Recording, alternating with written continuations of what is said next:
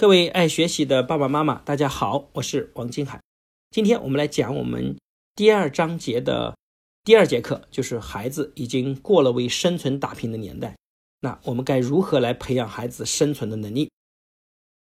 开始之前，我们先思考一个问题：我们把两杯装满水的杯子，一杯放在一个平稳的桌面上，另一杯呢悬空拿着。当悬空这个杯子放下的时候，它会从空中掉下来，然后可能会砸伤我们的脚，它会产生巨大的力量。而这个放在平稳桌面上的水呢，即使放上一百年，我想产生不了任何的作用。那为什么同样是一杯水，它放的位置不一样，它产生的力量是不太一样的呢？就比如说我们两个不同家庭培养的孩子，为什么有的孩子呢，他非常有目标，非常有冲劲？而有的孩子呢，基本上属于这个死猪不怕开水烫的状态，完全没有责任。我想这借用中国的古话来思考，就叫安则静，危则动。安则静，安是平安的安，静是安静的静，就是平安就很静，就没有力量；但是危险就很有力量，危则动。当我们把这个杯子放在很安全的地方，杯子是没有力量的；当我们放在放在很危险的地方，这个杯子就会产生巨大的力量。我想这句话呢，用来培养孩子也非常的适合。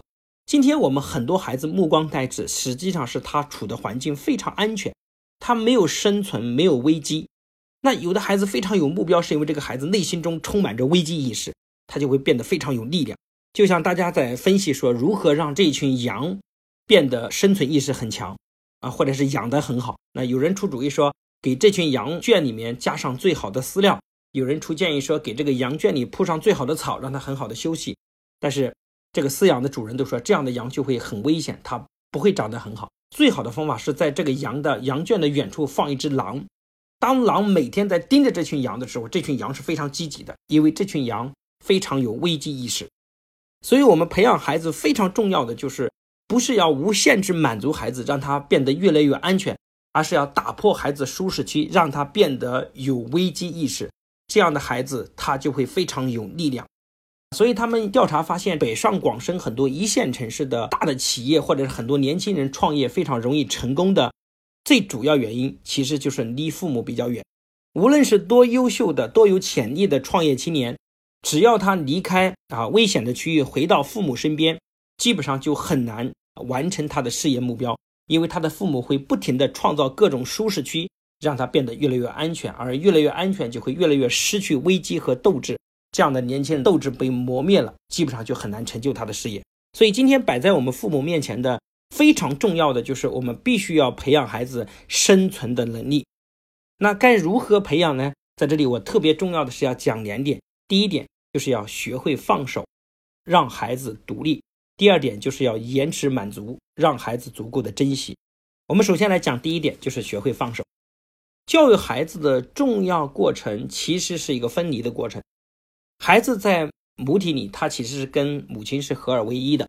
孩子逐步长大，就是逐步远离，而父母要做的事就是逐步放手的过程。但是现在焦虑的父母是反过来的，就是小学零到六岁都不太管，放得很远；但是越到小学读书阶段，越到初中阶段和高中，管得越来越严，就是越来越放不了手。所以今天孩子的生存能力是非常弱的，所以大家会经常看到报纸上说很多到了大学还不会洗衣服，甚至是各种生活上缺乏自理能力这种无知的现象等等。所以我想，看似是一个非常笑话的行为，其实是今天父母非常焦虑带来的结果。有一本书写了一个故事，说的是一个韩国的母亲，这个母亲呢，当时被医院检查出是得了胃癌晚期，她知道自己大概活的时间不超过半年。所以这个妈妈回到家非常的痛苦，看着一个四五岁的孩子，她就在想：我离开了我的孩子怎么办？如果他的爸爸找了个后妈，那这个孩子是不是非常的悲惨？所以那一刻他就想明白一个事儿：我已经不能给我孩子帮助了，我必须要培养我的孩子独立能力，因为我的时间只有半年，我必须要在半年时间学会放手。所以他从以前的天天管理，甚至是替代的模式，就变成了一定要让孩子学会。因为这种思维模式的转变，所以他的孩子在半年时间学会了洗衣服、做饭，很强的生活能力，而且变得独立自主，变得很自信。最后呢，这个妈妈到医院里复查的时候，发现没有事儿，原来是一场误诊。但是这件事情让这个妈妈产生了丰富的思考，她发现其实孩子真正的优秀是从离开母亲开始的。所以，当母亲放手的那一刻，才是孩子真正独立和成长的那一刻。当然，今天很多父母说，那我的孩子已经对我形成了严重的依赖，该怎么办？各位父母，我们思考一下，你教孩子是让孩子形成依赖，还是让孩子学会？这是两个完全不同的培养思路。打个比方，比如说师傅要教会徒弟一件东西，他大概要经过几个步骤。第一步呢是师傅自己做一遍给徒弟看，然后第二遍呢是把这个做的动作里面进行拆解和分解。详细的讲述每一步的动作，那第三步呢，就让这个徒弟自己做，师傅来看。第四步呢，师傅给予指点，并且让这个徒弟不断的修正，让徒弟自己去独立。大概需要经过这四个步骤。比如说，妈妈要教会孩子洗衣服，如果这四个步骤里面，第一步是妈妈洗给孩子看，第二个是妈妈要把动作分解给孩子讲解每个动作。第三步是让孩子去洗，并且要犯很多的错误。第四步，妈妈帮孩子指点错误，最后得以总结，让孩子提升，形成独立。各位父母思考一下，你的孩子为什么还不会独立和洗衣服？比如说，第一步，你有耐心洗给孩子看吗？第二步，你会把每个动作拆解教孩子讲一遍吗？第三步，你有耐心看着孩子犯错误，而能够忍受一下他犯错误的过程，有耐心。让他犯错误吗？第四步，你还会再次指点孩子吗？我想，对一个情绪急躁、非常焦虑的母亲，这四个步骤基本上是做不到的。所以，这些父母基本上的方式就是直接自己做，更爽快、更简单，教会孩子反倒更麻烦。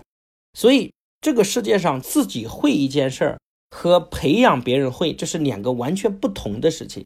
而大部分能力越强的人，他越加培养不出优秀的人才。是因为培养人是需要耐心的，而自己做其实只要发挥自己的能力就行了。所以中国古代讲“强将手下无弱兵”，其实我现在看到的现象是强将手下全是弱兵。因为一个自己能力很强的人，他是无法容忍别人从零到一、从犯错误到会的整个过程中的漫长等待的，他是无法容忍的。所以他基本上不会培养出自信而独立的孩子。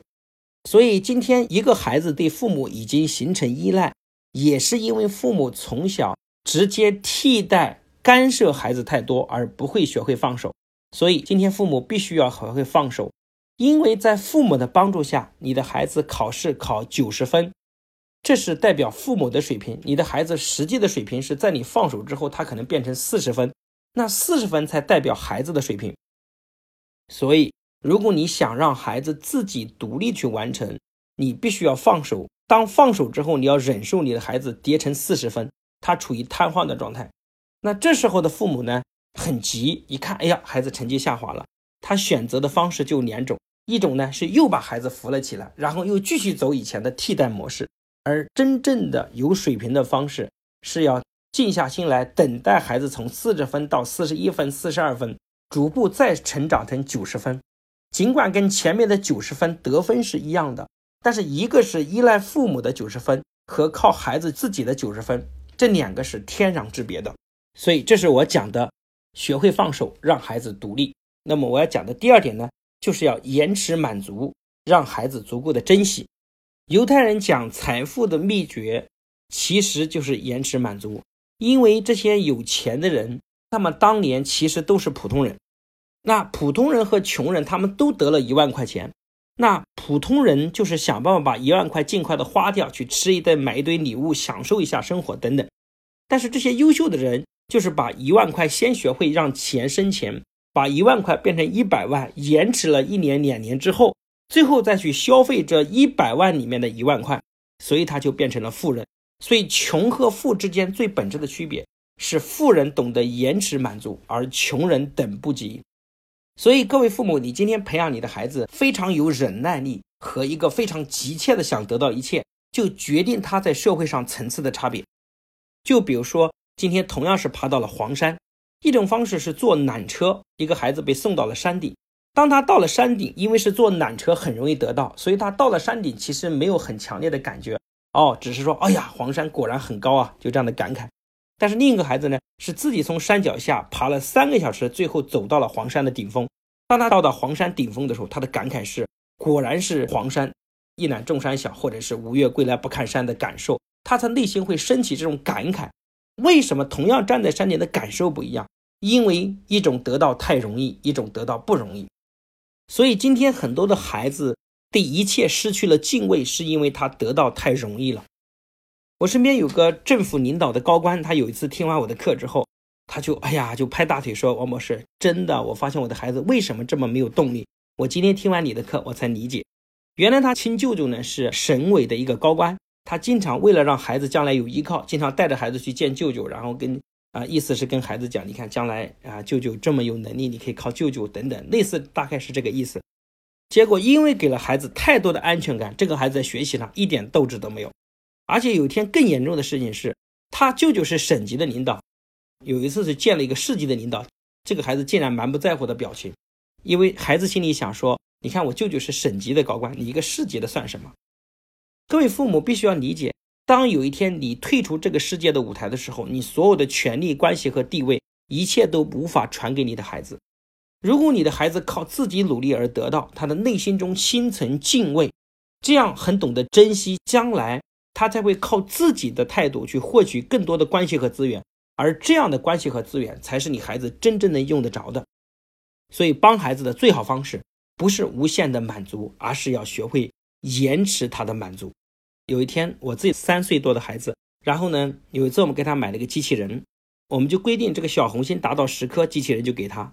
结果这个孩子总是八颗、六颗，然后经常犯错误，把红心又扣掉。整个过程大概延迟快两个月的时间，我妈都非常着急，说你就给他嘛，把孩子给想的呀。但是我心中坚持一个原则，就是得到太容易就不会珍惜，所以我们一直坚守这个原则。大概有一次我在外地讲课，然后孩子给我发视频过来说：“爸爸，我终于得到十颗小红心了，就特别的开心。”然后那一刻他就特别想把这个机器人拆开，然后我就跟他说：“恭喜你得到了十颗，可以打开机器人。但是如果你现在不打开，爸爸从外地回来再给你带一个礼物。”那个孩子说：“我要打开。”我说：“是的，你可以打开。”但是如果你选择不打开，回来爸爸就再送你一个礼物，你可以得到两颗礼物。我明显看到的孩子又想得到另一颗礼物，所以他最后勉强的说：“那好吧。”结果第二天晚上我到家，已经很晚了。第三天早上一早，这个孩子就冲到我的床前说：“爸爸，爸爸，快帮我打开礼物。”然后那天早上呢，我给孩子拆开礼物，又送了他一个小礼物，孩子内心无比的高兴，第一次竖起大拇指耶的这个姿势。我在想，今天这个孩子的兴奋和喜悦是来自于他得到不容易。我不希望我的孩子成为普通人，我希望他成为优秀的人。所以我必须要学会延迟他的满足，让他足够的珍惜。人之所以普通，是因为他的人性的劣根性得到充分的发挥。但是人之所以优秀，是因为他懂得避开他人性的劣根，让他自己人的品质变得越来越强。而教育真正的本质，其实就是在改变人性的劣根性的一面。所以，我想今天这节课关于如何培养孩子生存能力，我们就讲了这两点。各位家长可以反复收听这个音频，也可以反复思考自己的行为该如何的做，如何来帮助孩子。如果过往我们犯过错误，我们当下的进步和改变就会换来与众不同的孩子。所以，如果这个内容对大家有帮助，也请大家把它分享出去，帮助更多的人。当然，大家也可以关注我们的微信号进群来咨询，我们有很多亲子导师跟大家来互动，帮助各位一起来解决和提升。那今天这节课我们就讲到这里，下一节课呢，我们就来谈一个很重要的话题，就是关于孩子责任心。孩子没有责任心怎么办？如何激发孩子责任心？我们很期待下一节课我们再次相见，谢谢大家。